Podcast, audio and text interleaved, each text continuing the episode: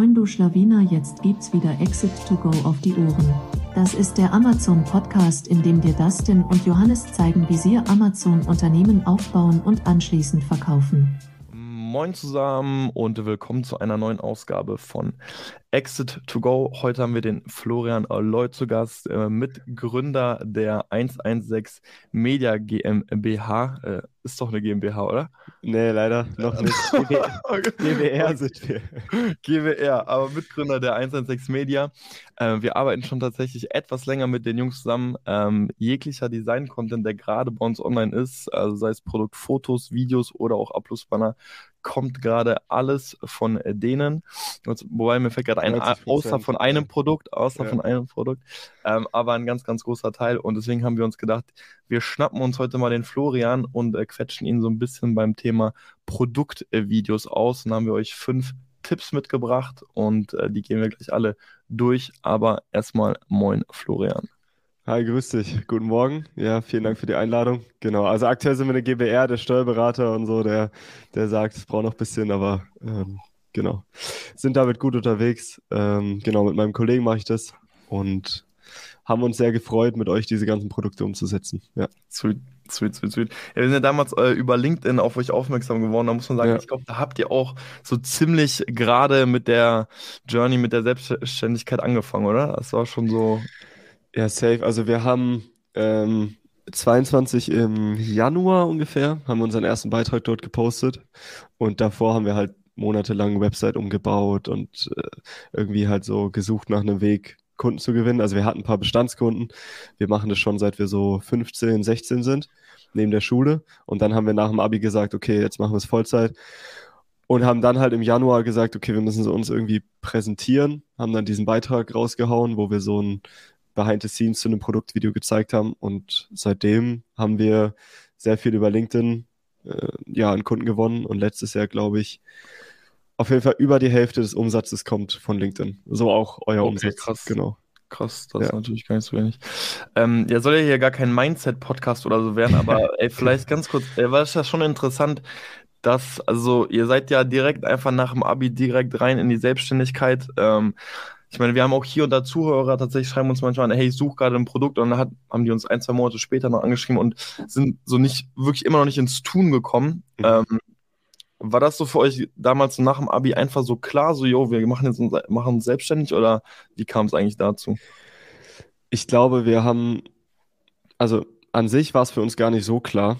Ähm, wir haben uns halt immer so kleine Schritte gesetzt und hm. im Kopf war es einem schon früh klar, aber wir haben das halt nicht so früh kommuniziert. Ich habe auch mal so diesen Satz gehört, wenn du halt deine Träume kommunizierst, dann hast du damit eine ähnliche Befriedigung, wie wenn du die Träume erreichst. Das heißt, wenn mhm. du jetzt sagst, äh, ich werde mal richtig geil Gitarre spielen, dann äh, bringt es dir schon einen Mehrwert, wenn du es allen erzählst. Und viel besser wäre es aber, wenn du es gar nicht unbedingt erzählst, sondern einfach machst. Und so haben wir halt immer gesagt, ja, wir machen es ein bisschen nebenbei und mal gucken, was wir dann studieren. Aber im Kopf wussten wir eigentlich schon immer, das Ziel ist langfristig, da eine eigene Agentur aufzubauen. Und haben dann, ja, so während der Abi-Phase tatsächlich entschieden, wir wollen wenn wir studieren, in diese Richtung studieren. Und dann haben wir gesagt, lass uns einfach ein Jahr das probieren. Mhm. Und haben allen gesagt, wir machen das ein Jahr, dann schauen wir, was wir studieren müssen, um das danach dann aufzubauen, so eine Agentur. Und hatten aber natürlich eigentlich immer gehofft und im Kopf, dass wir halt dieses Jahr als Proof of Concept nutzen und dann sagen können, hier Eltern, hier Geschwister, hier wer auch immer, ähm, hat geklappt, wir machen es jetzt weiter. Und so war das jetzt vor circa einem Jahr, haben wir dann gesagt, okay, also dann so im Sommer letztes Jahr da haben wir dann gemerkt, okay, das, das ist jetzt auch nicht nur so ein One-Hit-Wonder auf LinkedIn gewesen, sondern da kommen immer wieder Aufträge und wir können da was aufbauen. Ähm, sind jetzt gerade im Teamaufbau weiterhin und deswegen, ja. Ähm, war die Entscheidung gar nicht so klar. Wir haben einen Schritt nach dem anderen sind wir gegangen, aber hatten natürlich immer die große Vision, die wir aber nicht so vielen Leuten erzählt haben. Genau. Also Proof of Concept auch von den Eltern dann genehmigt, oder? Ja, die sind inzwischen äh, auch große Fans und so, aber okay. am Anfang waren die natürlich jetzt nicht so begeistert, weil es natürlich jetzt, also in Deutschland ist ja schon sehr diese Sicherheitsgedanke und mhm. man muss was in der Hand haben. Also auch unsere Lehrer während dem Abitur, die fragen dann danach immer, und was macht ihr danach? Und dann haben wir halt immer gesagt, ja, wir, wir machen jetzt erstmal gar nichts, wir, wir arbeiten. Mhm. Ähm, Und die haben halt auch, ihr braucht doch was auf dem Papier und ihr braucht doch diese Unterschrift. Und äh, ich sehe es halt, also während Corona hat man es ja auch gesehen, so, so schnell bringt es nichts mehr. Also ich bin großer Fan vom Studieren und ich würde auch niemandem empfehlen, jetzt zu sagen, ich ich beende jetzt alles und mache mein Produkt auf Amazon. Ich glaube, bei uns war es halt, dass wir wirklich schon einen stabilen, aber niedrigen Cashflow halt während der Schule aufgebaut haben. Und dadurch wussten wir, wir haben, wir haben die Skills, wir haben schon mhm.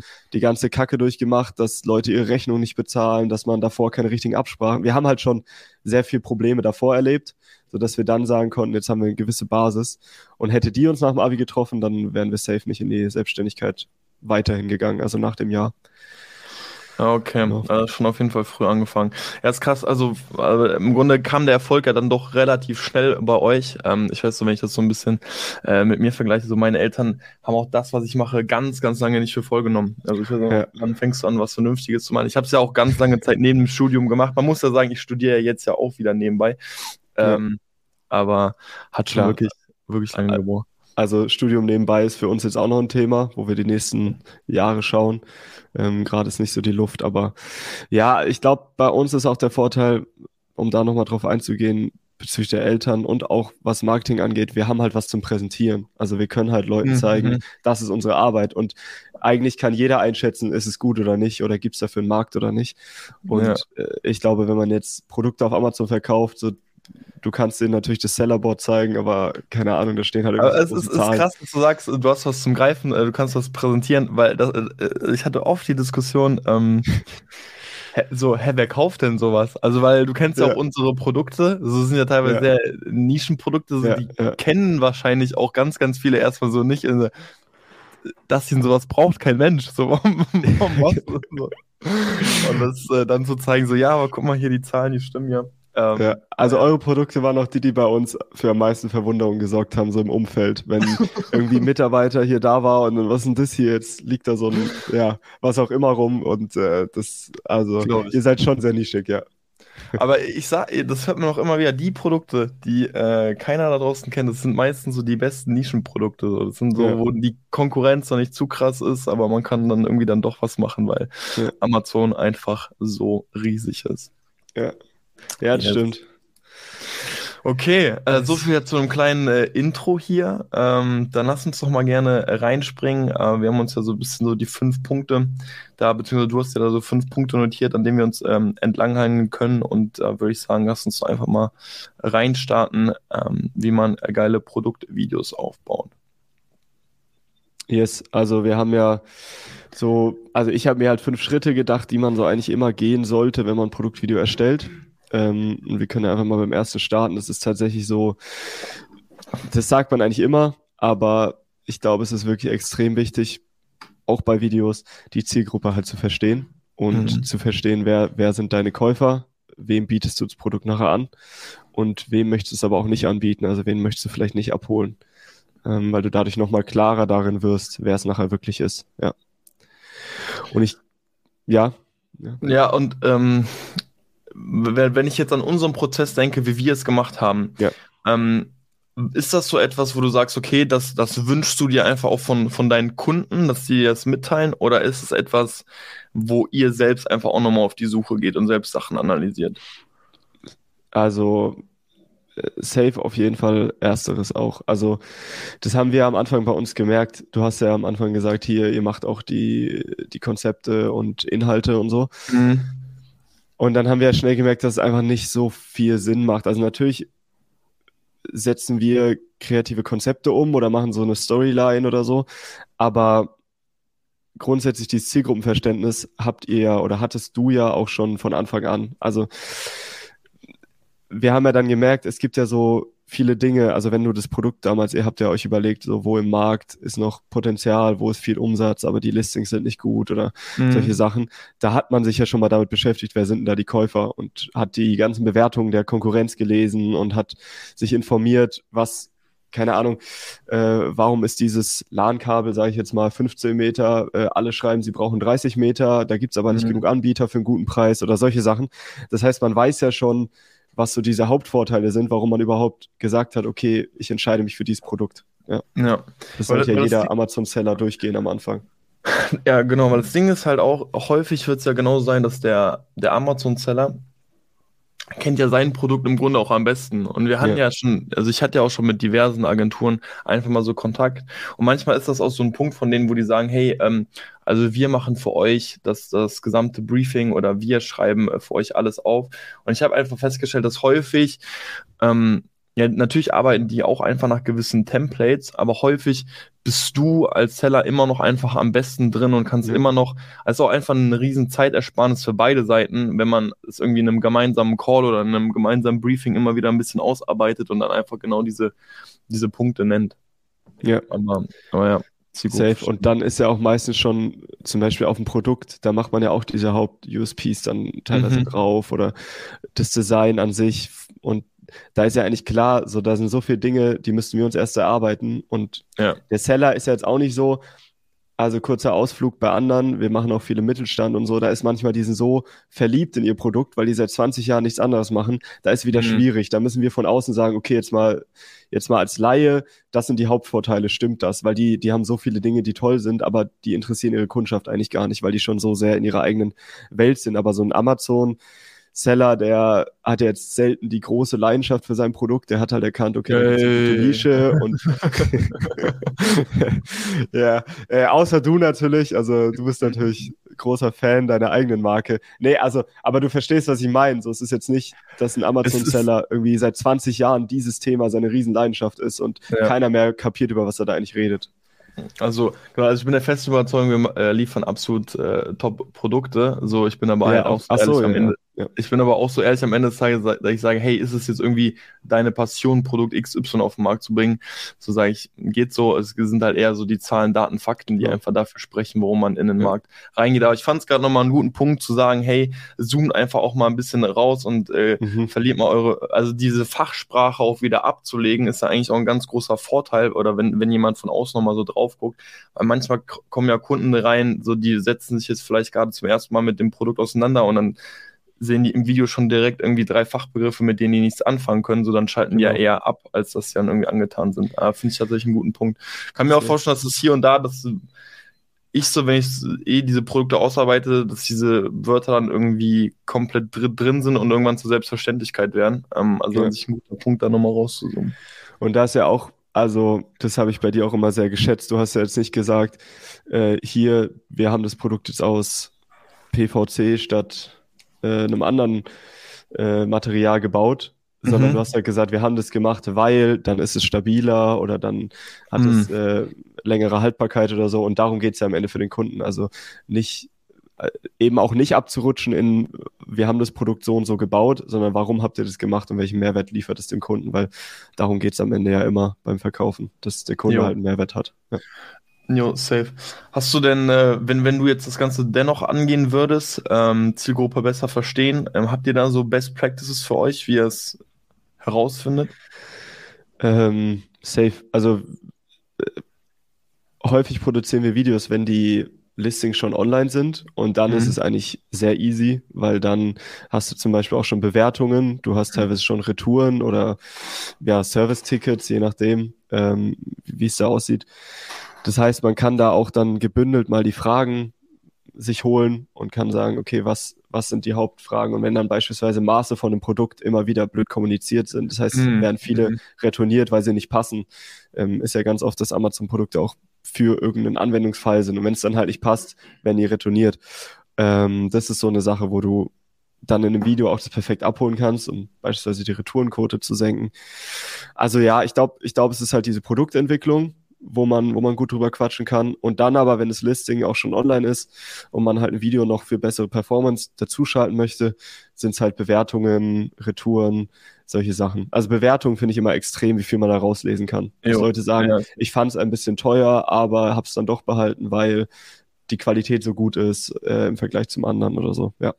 Ja, safe. Also Bewertung wahrscheinlich, äh, also kein FBA-Seller, äh, es gibt keinen FBA-Seller da draußen, der sich irgendwie, wenn er in den Markt eintritt oder Produktbilder, Briefings erstellt, sich nicht die Bewertung durchliest. Also schon ja. wirklich, was da manchmal drin steckt, ja. sind schon manchmal Gold Nuggets. Wir haben tatsächlich teilweise Produkte aufgrund von Bewertungen ausgearbeitet und verbessert tatsächlich auch. Also wir gesehen haben, ey, das wird immer wieder auch erwähnt, ey, dann lass uns das einfach mal mit einbauen. So. Ja. Schon smart. Ja, auf jeden Fall. Okay. Ähm, gut, so viel zu Zielgruppe verstehen. Soll man einen Haken setzen oder Mhm. willst du noch was hinzufügen? Nee, können wir, können wir eigentlich so lassen. Wie gesagt, mein, mein Tipp wäre, dem, dem Videografen oder der, der euer Video erstellt, einfach möglichst viel mitzugeben an Input zu eurem Produkt. Und dann soll er euch am besten mal so eine Version von so einem Video schicken. Ähm, also so ein Storyboard quasi, jetzt noch nichts ausgearbeitet, sondern das heißt, er, der zeichnet dann vielleicht ein paar Szenen oder es reicht auch nur schriftlich, dass er quasi erklärt, was wird dargestellt. Je Mhm. nachdem, wie, wie gut du auch seine Arbeit kennst, ob, ob das wirklich gute Arbeit ist oder wenn du von dem noch nie ein Video gesehen hast, dann sollte man davor schon nochmal detaillierter zusammenarbeiten. Genau, und dann kann man eigentlich starten, aber der erste Schritt wäre immer, dem möglichst viele Infos mitzugeben, weil sonst liest er da irgendwas raus, was äh, gar nicht wirklich zielgruppenrelevant ist. Ja. Ja, safe.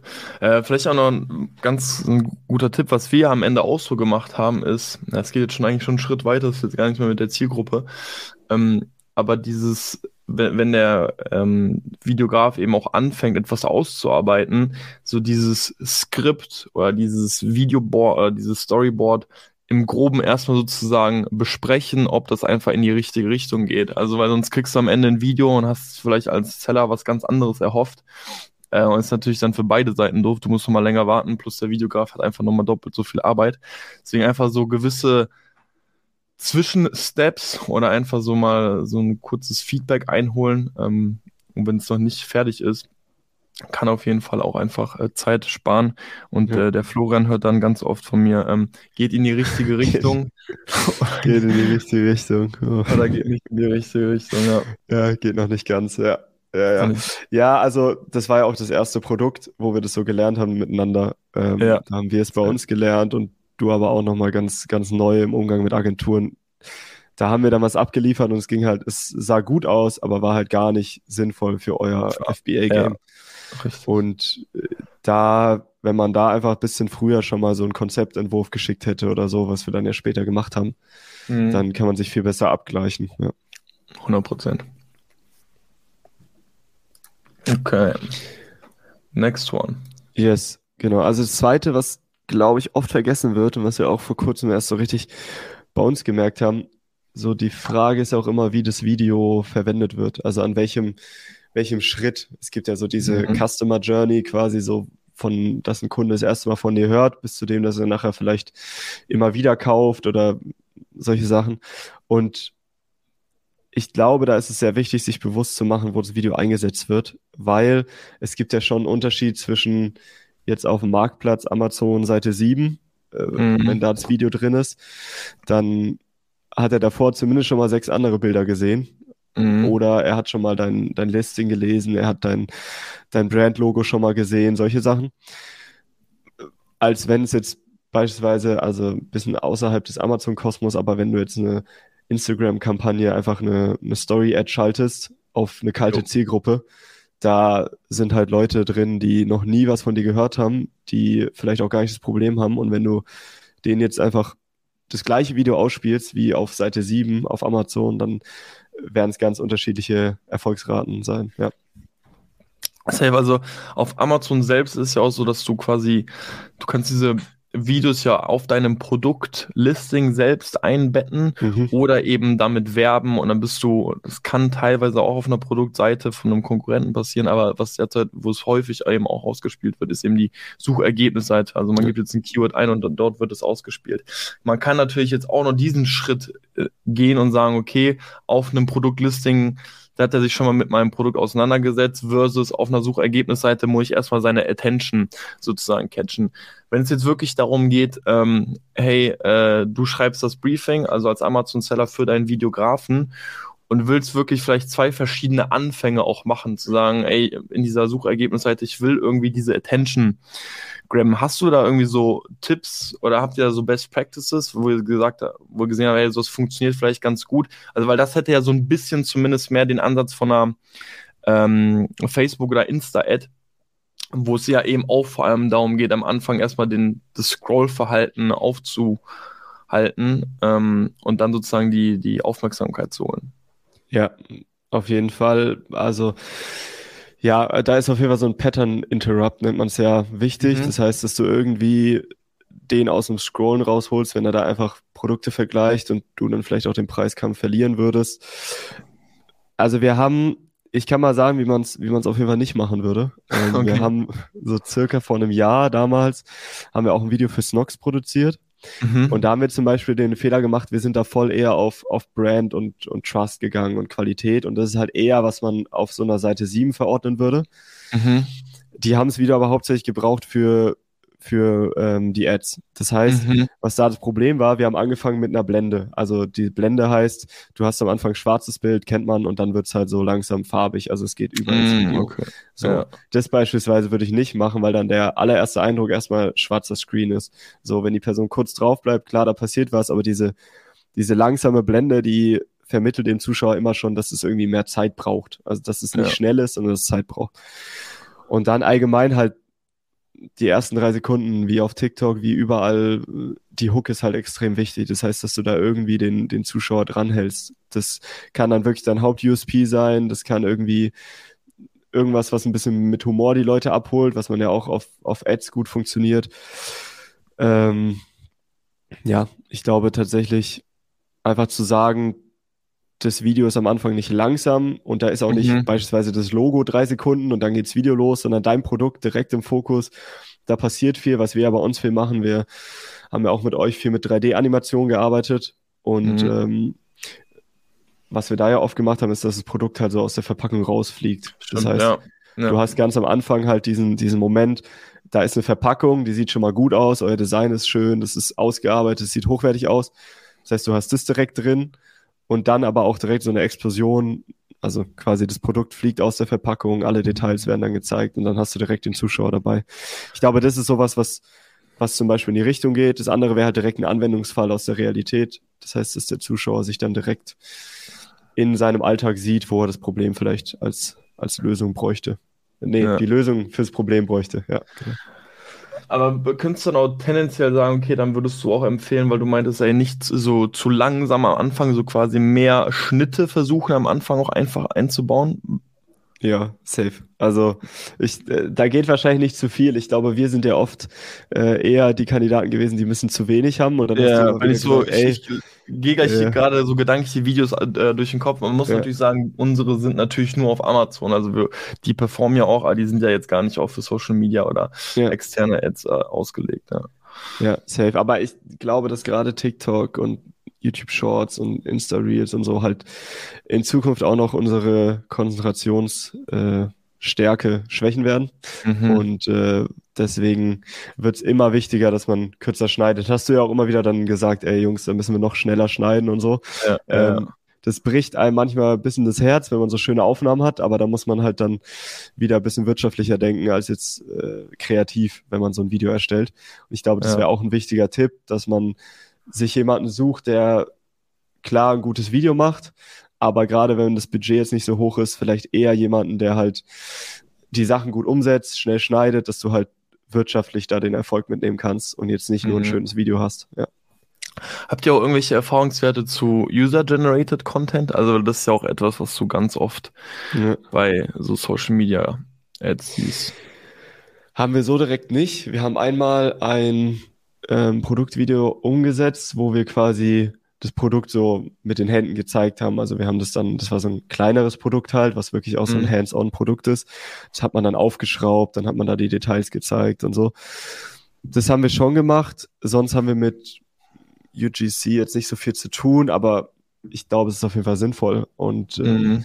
ist aber auch wieder eine Sache, jeder Trend hat ja auch wieder einen Gegentrend. Also ich habe jetzt auch erste Artikel wieder gelesen, dass UGC wieder nicht mehr so gut funktioniert, weil die Leute sich halt gescampt fühlen, weil sie das Gefühl haben, so, die werden ja am Ende alle bezahlt dafür, dass sie halt erzählen, wie toll das Produkt ist. Ich glaube tatsächlich, dass es ein gutes, gute Lösung sein könnte, wenn man low budget ist und vor allem, wenn man halt so ein Lifestyle-Produkt hat, also so einen typischen Problemlöser für den Alltag, ähm, wo man einfach, ja, das jemanden schicken kann, dem zahlt man vielleicht 100 Euro und mhm. dafür filmt er sich, wie er es halt aufnimmt und so. Ja, so, so ein Werkzeug mit 100 Funktionen oder so, ne? So ein ja, genau. Oder so ein, der so tausend Sachen Ja, genau, genau. Ja, das Schlüsselanhänger, so ein, so ein, so ein kleines ja. Werkzeugkit für einen Schlüssel oder ja, so. so das kann ich mir auch sehr gut vorstellen. Äh, ja, finde ich aber tatsächlich einen guten Punkt, ähm, weil wir bis dato tatsächlich unsere Videos einfach überall einbetten, äh, wo wir sie einbetten können. Ähm, vielleicht Gott sei Dank auch schalten wir noch keine Social Media Ads, die würden dann wahrscheinlich nicht so gut performen. Mhm. Ähm, aber der Punkt Video ist nicht gleich Video, ist, ist denke ich, schon wichtig, einfach so ein bisschen ja. zu verstehen. Und ich bin auch komplett bei dir so, ne, zu sagen, ey, überleg mal, wo du die Person abholst. So, wenn deine Marke einfach jetzt auch noch nicht so bekannt ist, so, dann löst sich davon erstmal so ein drei Minuten Logo-Intro zu machen. Guckt sich halt wirklich keiner an. Bin ich schon ja. komplett bei dir. Ja. Sweet. Ja, und äh, dazu nochmal, also bei Seite 7, so auf Amazon, da ist dann ja wirklich, oder halt der siebte Content-Slide, da geht es halt wirklich nur noch darum, letztes Vertrauen. Und deswegen darf da halt auch bisschen mehr auf Brand gebaut werden. Das heißt, da darfst du auch ein bisschen ruhiger vielleicht sein, da darfst du hochwertig wirken, gerade je nachdem, wo du dich halt einordnest im Markt. Also ja. so die, die billigen Discounter-Produkte sind ja auch extra billig designt. So, wenn du der günstigste Anbieter bist, dann sollst du jetzt vielleicht nicht das hochwertigste und beste Video haben, weil das einfach nicht zusammenpasst. Aber wenn, wenn man sich hochpreisig einordnet, dann kann so ein Video halt auch hochpreisig sein, weil die Leute sind ja schon all deine Bilder durchgegangen. Die, die erwägen schon dein Produkt als eine sehr gute Lösung. Und ja. wenn du jetzt halt aber die erreichen möchtest, dann sollst du halt deutlich mehr mit äh, Dopamin-Cuts quasi arbeiten. Ja. Ja, es ist interessant. Also es kann durchaus sein, ne, dass einfach dadurch, dass das Video da ist, die Leute gucken es vielleicht auch gar nicht zu Ende, aber die gucken sich so die ersten fünf, zehn Sekunden einfach nur ansehen, okay, es ist hochwertig, so das hinterlässt ja auch eine Art Gefühl. Ich habe tatsächlich äh, ich, vor zwei Wochen so eine Studie gesehen, dass äh, die Conversion Rate zum Beispiel von Webseiten gesteigert wird, wenn ein Blog nur mit vielen Blogartikeln da ist, obwohl sich niemand den Blog durchliest. Einfach mhm. nur aufgrund der Tatsache, so da ist etwas, das schafft ja auch einfach Vertrauen. Ähm, ja. Diesen Effekt könnte ich mir tatsächlich auch so bei hochpreisigen Produkten dann auf Amazon äh, vorstellen. Wobei wir zugeben müssen, unsere Produkte, die ein bisschen niedriger, also im Niedrigsegment sind, also sage ich jetzt mal so von 30 bis 50 Euro die Produkte so, die werden tatsächlich häufiger geschaut. Wobei, man muss uns fairerweise zugeben, die haben auch mehr Aufrufe. Ähm, aber, aber ja, also es ist auf jeden ja. Fall ein Punkt, über den man nachdenken kann, hey, äh, wie hochwertig will ich das Video gestalten? Einfach, was ist das für eine Art von Produkt? Ja. Ja, safe. Okay, also Punkt 2, äh, Video im Kontext der Customer Journey einordnen. Genau. Das dritte, da haben wir ja schon ganz viel so nebenbei drüber geredet, aber das ist halt dann nachher wirklich das Videokonzept. Und ich mhm. glaube, da sind halt diese ersten beiden Schritte entscheidend, um nachher dem Produzenten das Richtige mitzugeben. Und dann ist halt wichtig, dass man dann, was der einem wieder dann zurückspiegelt, dass man da vorsichtig das anschaut. Mhm. Und halt wirklich überlegt, okay, habe ich am Anfang eine Hook? Also es gibt ja auch diese typische ähm, AIDA-Regel, diese, dass du quasi, also ich übersetze es jetzt direkt auf Deutsch, quasi Aufmerksamkeit, Interesse und dann Wunsch oder Begierde oder dass halt einfach eine Nachfrage da ist und dann am Ende halt Action. Das ist auf mhm. Amazon natürlich ein bisschen schwierig, haben wir auch gemerkt, dass äh, also da mussten wir immer wieder neue Versionen dann bauen, weil äh, jetzt kaufen oder so dann nicht durchgelassen ja. wurde. Manchmal wurde es durchgelassen. Ich glaube, da sollte man halt deswegen auch jemand haben für Amazon-Videos, mit dem man gut kommunizieren kann, der vielleicht auch eine Sprache spricht, die man gut mit ihm reden kann, damit du sagen kannst, hier, nimm das nochmal raus, wir brauchen nochmal eine neue Version, weil halt Amazon manchmal Dinge einfach ablehnt. Wir hatten ja auch ein Produkt, da wurde was abgelehnt, weil ähm, eine Shisha im Hintergrund stimmt. zu sehen war. Ah, ja, ja, stimmt, stimmt, ähm, stimmt ja. War gar nicht Teil des Produkts, aber die war einfach nur quasi äh, ja in dieser Alltagssituation mitzusehen. Und äh, weil dann quasi, ja, was war das? Äh, Tabak beworben wurde oder so. Genau. Das heißt, Tabak deswegen wurde, ist es wichtig, gute Kommunikation zu haben, damit du halt immer hin und her spiegeln kannst und ja, dann so nachher ein fertiges Video bekommst. Aber deswegen, das wären so die vier Schritte. Also am Anfang die Aufmerksamkeit ist halt irgendeine Hook, irgendwie irgendwas, was anders aussieht als vieles andere. Kann man ja auch gucken, was die Konkurrenz hat. Und bei Amazon hat die Konkurrenz ja meistens nichts oder Müll. Deswegen äh, kann man da, glaube ich, schon viel machen. Und dann das Interesse, das heißt, da dann einfach mit Fakten, mit USPs oder halt mit Alltags-Lifestyle-Aufnahmen, so, wo die Leute mhm. sich einfach drin sehen, dass sie so ein bisschen ihre Wunschvorstellung kaufen sie ja auch am Ende, wenn sie so ein Lifestyle-Produkt kaufen. Ähm, dann diese Nachfrage, also da dann wirklich diese Emotionen auch weiter aufzubauen, zu sagen, hier, guck mal, das, das löst dein Problem oder das bringt dir mehr Freude oder so. Also ein bisschen so Push oder Pull, also entweder weg von einem Problem oder hin zu einer, zu einer tollen Situation. Ja. Und dann am Ende halt Action. In welcher Form auch immer, man kann da, also was wir ja oft gemacht haben, man kann so ein, quasi das Produkt sich einpackt in ein Paket, dass so ein bisschen nochmal so dieses so, und das kann man jetzt im Paket kaufen, darstellst. Mhm, mhm. ähm, oder dass du, keine Ahnung, ähm, am Ende irgendwie dein Logo und dann, man kann es halt mal probieren mit jetzt kaufen, aber es ist ja. halt oft nicht so gut möglich. Ja, ja, so ein Call to Action auf Amazon in den Videos ist schon, ist schon eher schwer, ja. Ähm, habt ihr denn für euch eine Herangehensweise, wie, so weil es wird ganz häufig so sein, wenn jetzt ein Seller mit einem Low Budget unterwegs ist, sich wahrscheinlich irgendwie so einen Videografen sucht, der jetzt einfach ähm, ein bisschen kleiner noch ist, so wo, wo das Budget einfach passt. Und da ist es halt ganz häufig so, dass eher der Seller das komplette Briefing halt liefert. So, wenn er jetzt das Briefing ausarbeitet, also wann entscheidet ihr denn, ähm, was für eine Art von, von Film, was für eine Art von Video will ich denn jetzt hier genau haben? Also will ich eher diesen erklärenden Charakter in dem Video will ich jetzt eher diese Lifestyle-Aufnahmen. Habt ihr da für euch so, okay, wenn ihr, wenn ihr sagt, okay, das Produkt ist für euch jetzt schon eher kompliziert, wir erklären es mehr oder also habt ihr da so Leitplanken für euch? Hm. Ich glaube, das merkt man halt schnell, wenn man am Anfang das Produkt bespricht. Also mhm. liegt der Fokus, also ist es jetzt ein emotionales Produkt? Emotionale Produkte sind halt so, um jetzt auch über Amazon-Produkte zu reden, vielleicht eine Decke oder ähm, ein Kamin wäre ein emotionales Produkt oder mhm. auch im Sommer eine Frisbee, würde ich sagen, ist eher ein emotionales Produkt. Da sagst du jetzt nicht, was sie für einen coolen Durchmesser hat und was für eine tolle Rundung, damit du sie perfekt greifen kannst oder so. Natürlich, mhm. das kannst du auch machen, aber dann bist du halt im äh, Sportbereich. Aber das heißt, so aus welcher Motivation heraus wurde dieses Produkt entwickelt? Weil es halt einfach irgendwie schöner ist oder einfach eine Emotion auslöst. Ihr hattet ja auch eine Folge mit äh, den Jungs vom Adventskalender. Ähm, mhm. Das war auch eher ein emotionaleres Produkt, weil yes, yes. so ein Adventskalender jetzt ja nicht, dass du sagst, wir haben den und den USP und guck mal, du kriegst da diese Vorteile, sondern es ist halt eher emotional bedingt. Und da hatten wir dann zum Beispiel Realaufnahmen mit einem Pärchen, was diesen mhm. Kalender dann zusammen auspackt und solche Sachen. Und wenn du jetzt technische Produkte hast, aus dem Handwerk oder solche Do-it-yourself-Produkte oder so, da, da macht halt viel mehr Sinn, wenn du die erklärst. Also entweder erklärst oder halt wirklich faktisch drauf eingehst. Also das Beispiel mit dem LAN-Kabel, 15 oder 30 Meter. So, mhm. da brauchst du jetzt niemanden, der ein LAN-Kabel verlegt, schön zeigen, sondern du kannst halt eher zeigen, hier, guck mal, das ist doppelt so lang. Ob du das dann animierst oder real filmst oder so, das kann man ja überlegen. Und wir hatten ja auch ein Produkt, wo wir wirklich eher Richtung Tutorial gegangen sind, mhm, weil das ja auch wirklich so ein Problemlöser war, der aber halt leicht sein soll. Und da war es dann ja wirklich hier drei Schritte, du musst das machen, du musst das machen und dann äh, ist das Produkt schon perfekte Lösung für dein Problem.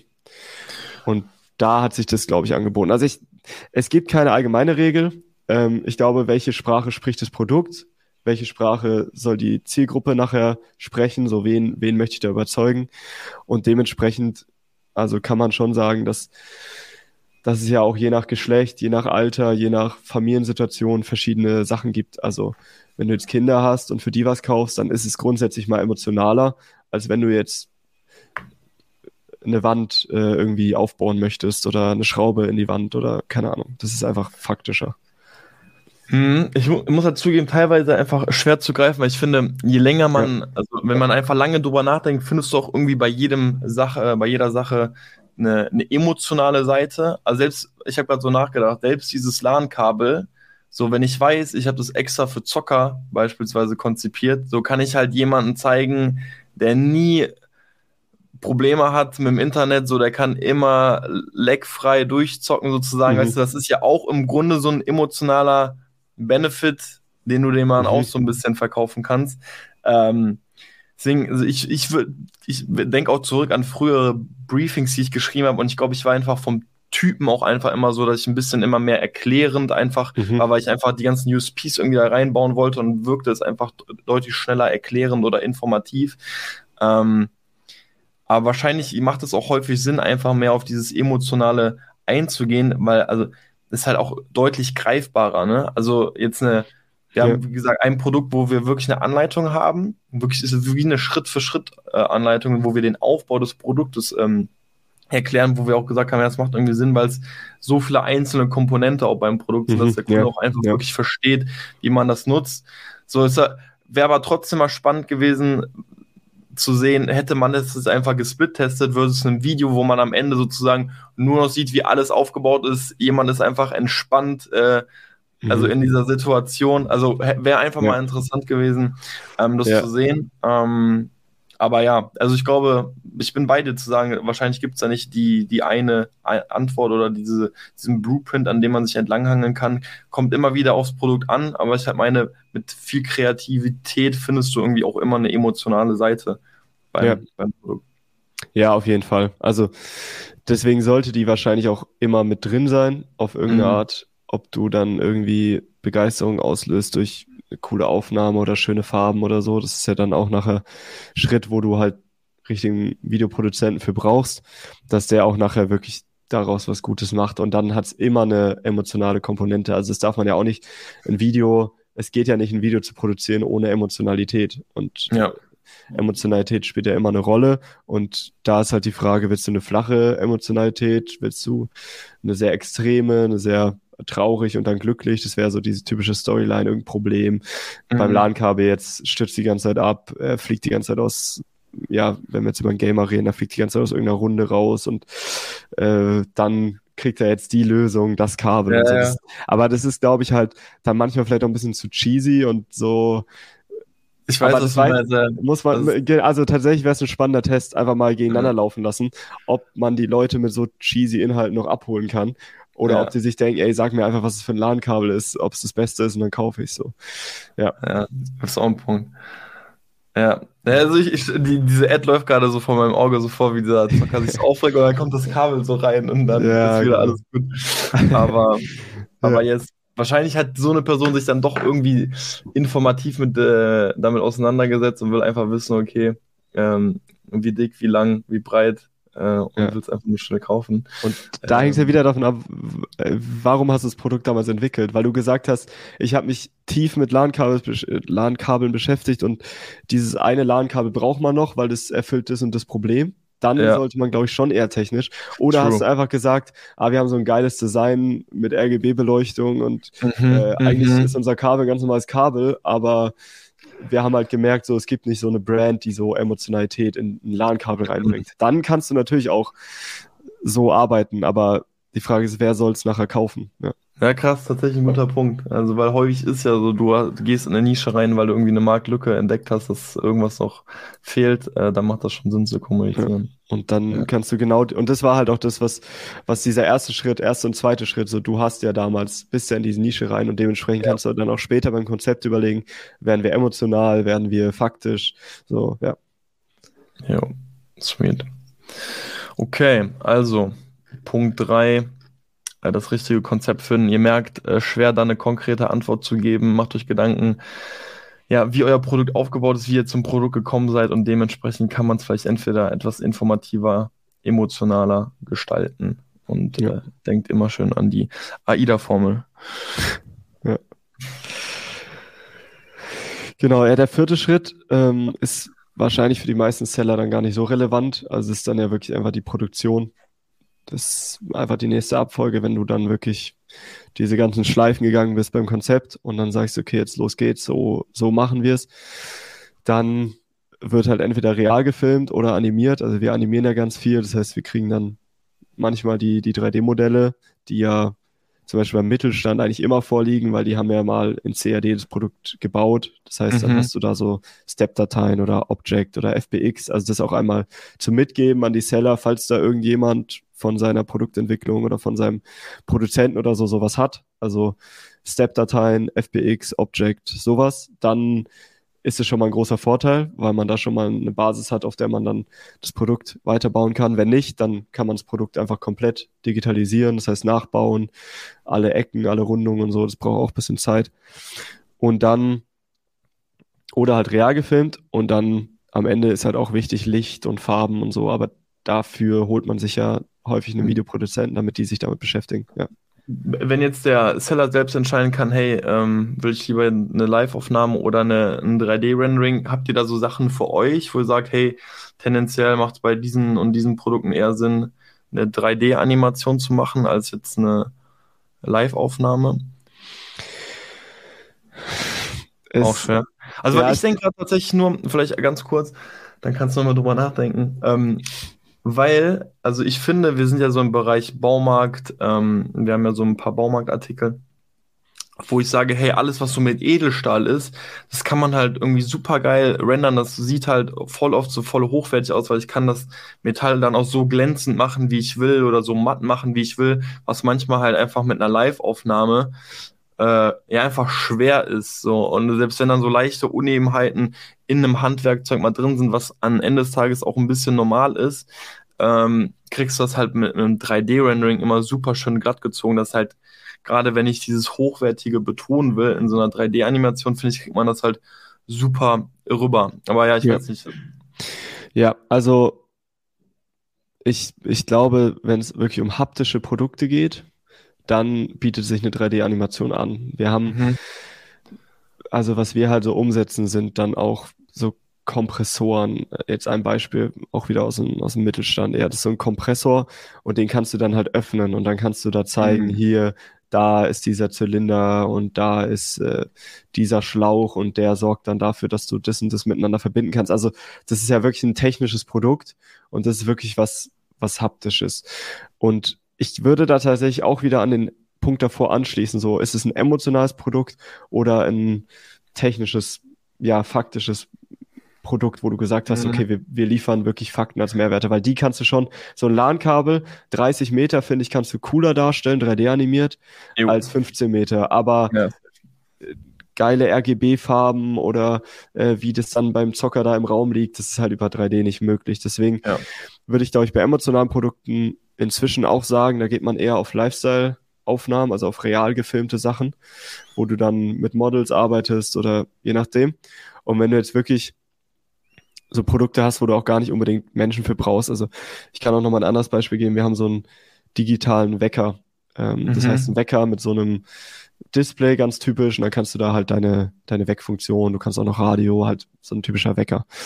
Und den haben wir auch 3D animiert, weil da zeigst du halt fünf bis sieben Tage, du kannst es aufteilen oder du kannst das, das mhm, Display an- und ausmachen und so. Und natürlich kannst du da, du kannst alles eigentlich machen. Du kannst es immer 3D animieren, du kannst aber auch emotional machen. Die Frage ist nur, macht's, wo macht es mehr Sinn? Und wenn du halt wirklich mit USPs kommst, dann geht es mit 3D animiert sehr gut. Wenn du mit Emotionen kommst und mit einer Brand und mit einem Lifestyle, dann macht es halt real gefilmt mehr Sinn. Und ein Hinweis noch, gerade wenn es um Dinge geht wie Wasser, Feuer, Erde, also so, oder auch Luft. Also da haben wir auch gemerkt, das ist 3D animiert möglich, aber für ein sehr hohes Budget und das werden wahrscheinlich die meisten Amazon-Seller auch nicht zahlen wollen oder es macht auch einfach keinen Sinn. Also da, also wenn du jetzt zum Beispiel ähm, irgendwie zeigen möchtest, dass da Wasser eingeschüttet wird oder das Wasser irgendwo rausläuft oder Regen ja, ja.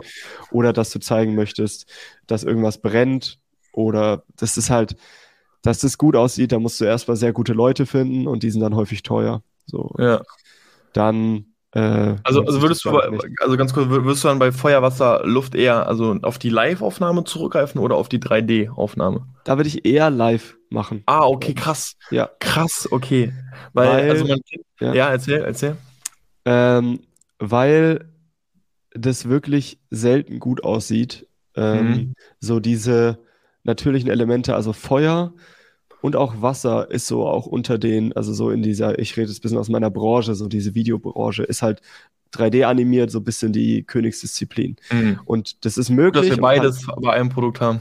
ja, haben wir, oder? Bei zwei Produkten, ja. ja. ja. Nee, aber deswegen da, also auch jetzt über, um über diese Produkte zu sprechen, das war so ein Kopfschmerz und was wir da rumprobiert mhm. haben und dann sind wir selbst unzufrieden und dann schickt man es aber mal raus und dann hat man wirklich auch zehn Korrekturschleifen, weil es einfach nicht gut aussieht, dieses Feuer. Und ja. ich glaube, den, den Aufwand kann man sich ersparen, wenn man es einfach ein bisschen un, also ein bisschen anders konzipiert und einfach eher auf, da auf Realaufnahmen geht, ja. Okay, finde find ich richtig verrückt. Also, weil äh, das sind auch immer wieder so Elemente, ähm, da spielen einfach Amazon FBA-Seller auch gerne mit. Also ganz, also es ist, ein, es ist echt von vielen Sellern auch einfach ein Produkt, was heißt von vielen Sellern, aber es ist schon ein bekanntes FBA-Produkt, sage ich jetzt mal so. Äh, so eine Edelstahl-Trinkflasche. Mhm. So, und wenn man da jetzt mal auf Amazon guckt, da mal voll viele aus so einem Wasserstrudel um die Flasche mhm. so ein bisschen herum.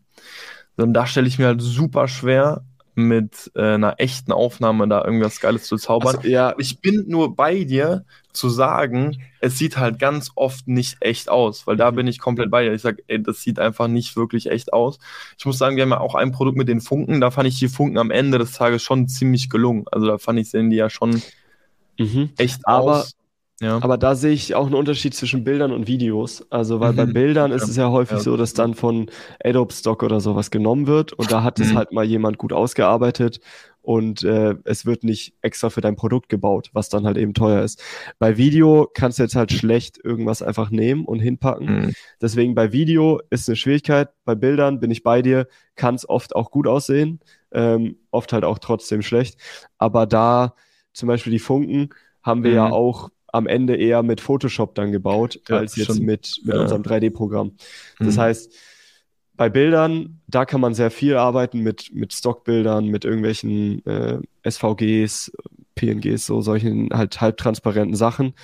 Die kann man sich schon gut ziehen.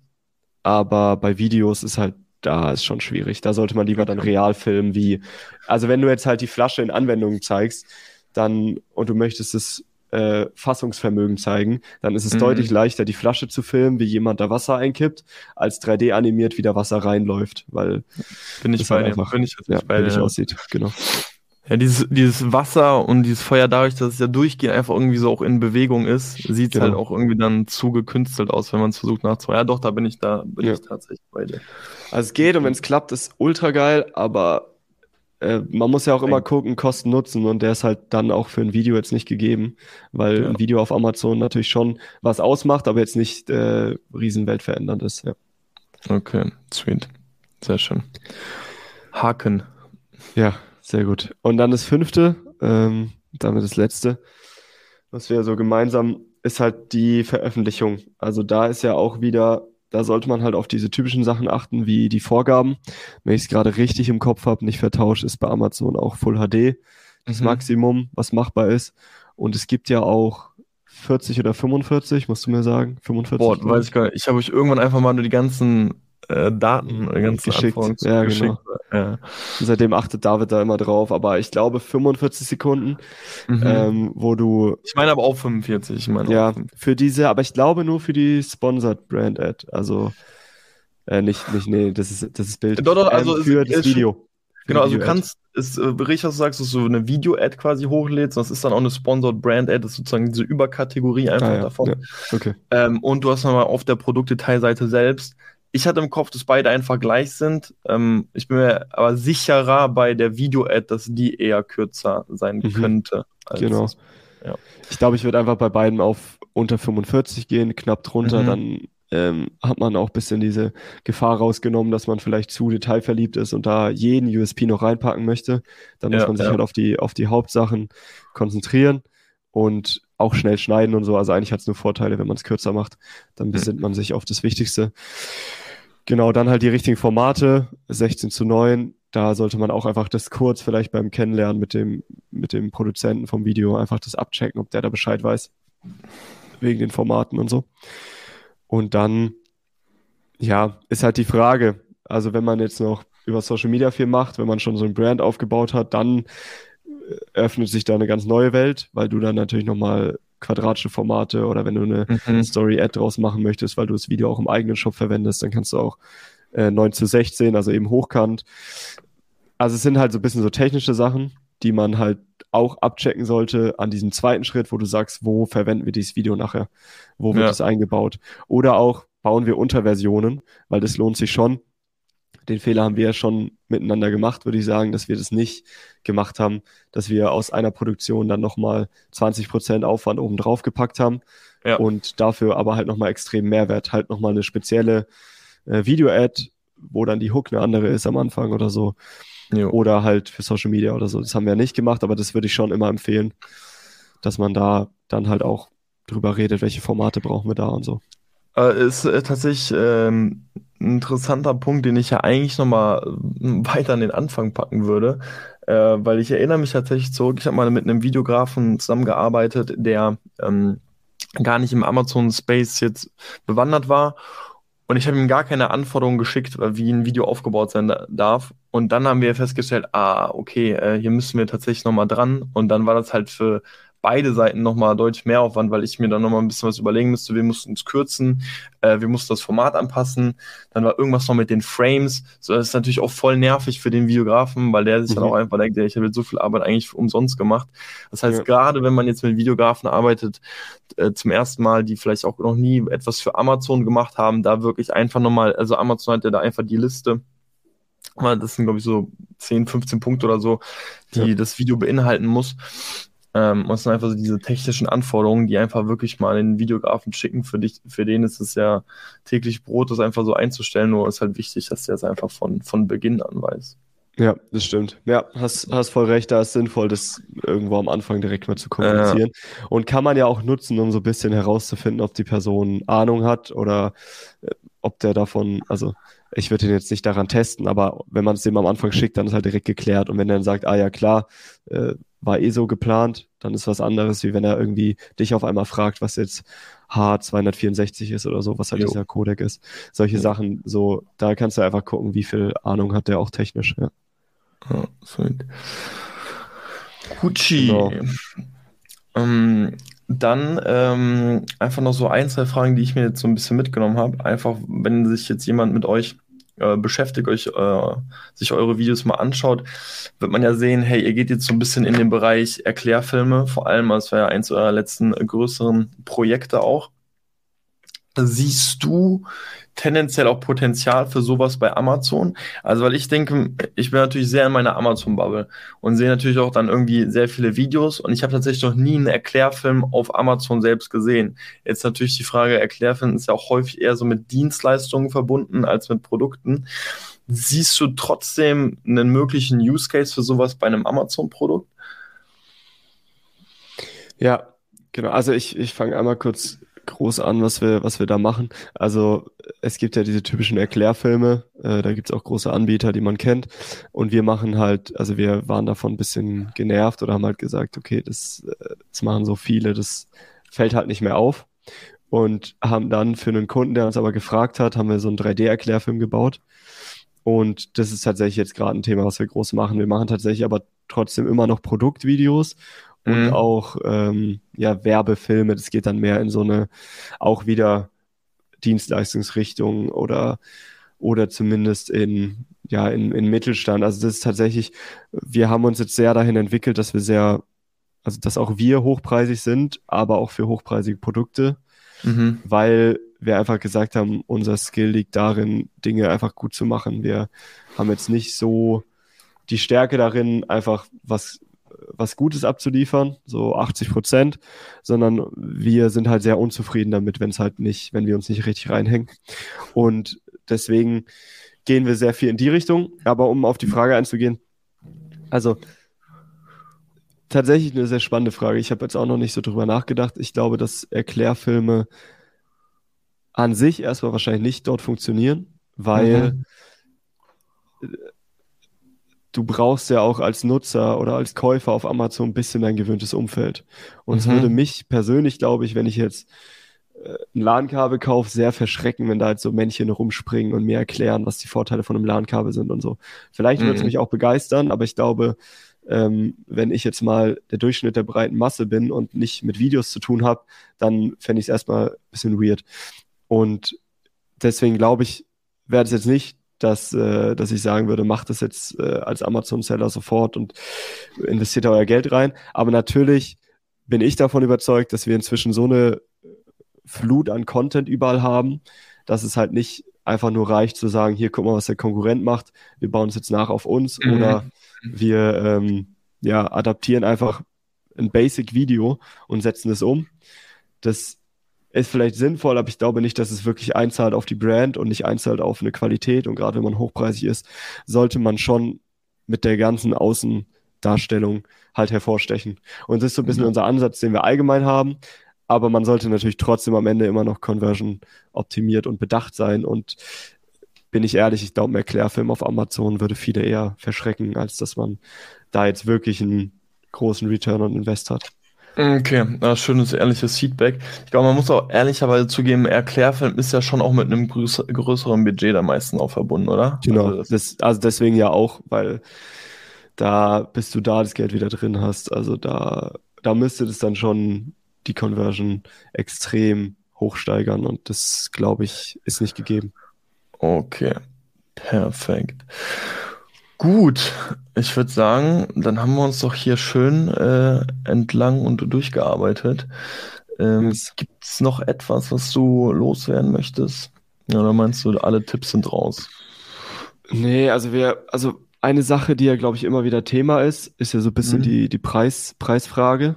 Ja. Ähm, und wenn ich da noch ein bisschen was mitgeben soll, also ich glaube, man findet alles von 100 Euro auf Fiverr mhm. bis 10.000 Euro bei uns. Mhm. Spaß. Spaß. Nee, aber wenn jemand kommt und sagt, nur 9000 bei dem. Für das, für das Budget was. Nee, aber es geht da noch höher. Also du kannst ja auch einen iPhone-Commercial auf deine Amazon-Page packen und dann bist du da bei sechsstelligen Sachen. Aber das, deswegen ist alles dabei. Und ich glaube, als Amazon-Seller sollte man da wirklich immer wieder sich ans Wirtschaftliche erinnern und nicht nur mhm. sagen, die machen geile Arbeit, weil äh, am Ende braucht man da ja auch einfach positive Zahlen. Das heißt, ja. wenn ich jetzt Amazon Seller wäre und mich da reinsetzen würde, würde ich wahrscheinlich entweder auf Fiverr äh, mir was suchen und mir dann halt den Pain geben, dass es, dass ich da irgendwie nicht so direkt an der Person dran bin, dass ich den nicht kurz anrufen kann, dass ich nicht äh, vielleicht so viele Korrekturschleifen haben kann oder so. Aber mhm. dafür ist es halt extrem günstig, weil mhm diese Person immer noch gut verdient im Verhältnis zu seinem Lebensunterhalt, weil mhm. es halt irgendwo aus, aus Asien ist oder so. Mhm. Ähm, und die andere Alternative wäre halt jemand, der einigermaßen am Anfang ist. Also mhm. jemand, der jetzt irgendwie ziemlich jung ist. Also wir haben zum Beispiel auch mit vielen zu tun, die so 16, 17 sind, die halt am Anfang sind, denen wir dann gern mal ein Projekt abgeben, wenn wir sagen, okay, das ist vom Budget jetzt irgendwo bei, bei 500 bis 2000, wo wir sagen, okay, das ist eigentlich nicht mehr unser Fokus, wir liegen eher darüber, dass wir das denen abgeben und die es dann gerne machen und damit sich halt auch am Anfang Referenzen aufbauen und so. Das heißt, das wäre eigentlich eine gute Lösung, wenn man, wenn man ein bisschen vom Budget passen möchte und sonst halt einfach, was du ja auch mir erzählt hast, es gibt ja viele Agenturen, die einfach das Gesamtpaket abdecken, wo du halt dann ja. für 2000 Euro oder so Bilder, A+, SBA, Video, alles Mögliche bekommst. So hatten wir es ja auch äh, dann mhm. bei den Produkten, die wir gemeinsam umgesetzt haben, dass wir euch ein Gesamtpaket geliefert haben. Und dann ist so ein Video halt doch wieder damit eingepreist und einfach ein bisschen günstiger, als wenn du jetzt nur zu einer Videoagentur gehst. Mhm. Ähm, ja, und auch ein bisschen im Verhältnis zu, zu deinem Produkt, also was es für einen Preis hat. Ja. Und, Krass, äh, ja, also finde ich, finde ich sehr nice, äh, dass du am Ende nochmal so ein, so ein ehrliches Feedback gibst. Also, weil natürlich werden wir euch auch verlinken, aber wir können ja einfach vorab schon direkt sagen, hey, preislich seid ihr einfach ein bisschen äh, im etwas höheren vierstelligen äh, Bereich. Also, oder? Kann man ja. Kann man ja, ja also, also, also, ich würde mal sagen, es fängt im vierstelligen an. Ähm, ja, okay. Und jetzt auch nicht nur unbedingt im hohen. Also, ich würde mal sagen, so ab, ab paar tausend kann man mal quatschen, ob man da was machen kann. Ähm, aber ja, die meisten Projekte, wo wir uns wohlfühlen, äh, fangen so bei 5000 an. Ja. ja. Okay, also weil das werden wir natürlich auch unten verlinken, aber ich fand es tatsächlich einen extrem, geil, extrem geilen Punkt, den du gesagt hast, hey, sucht euch ähm, vielleicht etwas Jüngere. Am Ende des Tages habe ich mir auch nichts anderes bei euch gedacht. Also ich habe euch gesehen, ihr wart jung, ihr wart äh, richtig motiviert. Ich so, ey krass, was habe ich bis dato auch noch nicht gesehen. Ich habe mit euch gesprochen, ihr habt mir beim ersten Projekt ja einen sehr, sehr fairen Preis gemacht und da dachte ich auch so, krass, okay. Ja. Ähm, und aber dann hatte man trotzdem ja schon mal einen Fuß in der Tür, weil mhm. alles weitere danach war ja auch preislich schon eher etwas, etwas weiter oben. Und ähm, sich einfach auch ja. so eine gewisse Tür öffnen, also bei einem, bei einem anderen, ähm, bei, einem, bei einem Freelancer vielleicht, um einfach mal so ein bisschen was auszuprobieren. Weil ich bin bei dir zu sagen, hey, da draußen wird es viele geben, die auch eine gute Arbeit liefern, die jetzt nicht Tausende von Euros kostet. Und man muss Sehr, halt sagen, ja. ich, ich bin auch großer Fan von Videos. Ähm, so, wir haben jetzt aber über die Produkte hinweg gesehen, okay, bei Video-Ads ähm, ist auch schon irgendwo nochmal entscheidend, wie gut die Video-Ad ist. Teilweise werden Videos halt gar nicht so häufig angeklickt, sondern bis man dann eben 3K oder 2, 3K Profit irgendwie damit eingenommen hat, dauert halt einfach ein bisschen. Ja. Ähm, eine Überlegung ist natürlich auch einfach zu sagen, hey, ich fange jetzt einfach erstmal an. Meine Bilder sind auf jeden Fall on point. Video ist jetzt vielleicht nicht das teuerste, aber das hole ich dann mit dem Profit des Produkts vielleicht nochmal nach. Das ist natürlich ja. auch ein Ansatz, den wir zwar nicht verfolgen, also wir versuchen eigentlich vom, vom Beginn an möglichst alles ähm, einfach on point zu haben und es da einfach überall Premium-Content ausgespielt wird. Ähm, ja. Aber jemand, der ein bisschen on budget ist, äh, finde ich tatsächlich nochmal einen sehr geilen und ehrlichen Tipp. Ja, ja, auf jeden Fall. Also deswegen äh, da halt am Ende aber auch nochmal aus meiner Sicht einfach fair bleiben. Also jetzt nicht halt auf junge Leute gehen oder welche am Anfang und dann die ausnutzen, sondern halt trotzdem einfach fair bleiben und da auch, also nicht runterhandeln oder so, sondern einfach sagen, okay, sind wir ehrlich, du hast da noch nicht so viele Referenzen, äh, ja. wir haben nicht so viel Budget, lass uns zusammen was Geiles machen, du verwendest es bei dir, wir haben da ein cooles Video und dann äh, ja, sind damit beide in Ordnung. Jo. Aber ja, deswegen, ich glaube, ja, wäre wär so mein Tipp und wenn ich Amazon-Seller wäre, würde ich wahrscheinlich auch kein Video so teuer produzieren zumindest das, was ich von euch mitbekommen habe, ist es jetzt ja nicht der größte Hebel. Wir merken halt bei unseren Kunden, wo es dann eher ja, die einen eigenen Shop haben, die dann mhm. ja vielleicht auch viel über Social Media machen, über YouTube, die erklärungsbedürftige Produkte haben, wo du dann auch eben auch technisch was erklären kannst, wo du auch dann Realaufnahmen und 3D mischen kannst. Solche Sachen da, da macht es halt auch Sinn, wirklich hochwertig zu produzieren. Aber auf Amazon so die Kaufentscheidung ist ja dann doch ein paar Sekunden oft oder eine halbe Minute, die sich jemand Zeit nimmt. Und äh, ja, deswegen sollte man da jetzt vielleicht nicht so viel Geld reinstecken in so ein Video. Sweet. Dann würde ich sagen, haben wir es doch. Äh, fünf Punkte für euch, ähm, die ihr eigentlich im Grunde fast direkt umsetzen können, wenn ihr an Briefings dran seid. Hört euch das Ganze nochmal an. Ähm, falls jetzt jemand mit den Jungs von 116 Meter in Kontakt treten möchte, äh, Flo, wir werden deine Seite unten verlinken. Sollen wir auch noch LinkedIn dazu packen? Ich glaube, es ist auch noch eine ganz gute ja, genau. Also man kann LinkedIn gerne oder sonst einfach direkt per Mail oder Telefon. Das ist auf der Website zu sehen. Die Website, man kennt es, ist natürlich im Umbau. Also sie ist online, aber sie ist online, aber ja, man, man möchte natürlich immer wieder neue Sachen präsentieren und so, aber ja. Man wird nie fertig als äh, Selbstständiger, ne? Das, aber definitiv nicht. Okay, verlinken wir alles und ich sage vielen, vielen Dank fürs Zuhören und bis zur nächsten Folge. Ciao, ciao. Dankeschön. Ciao.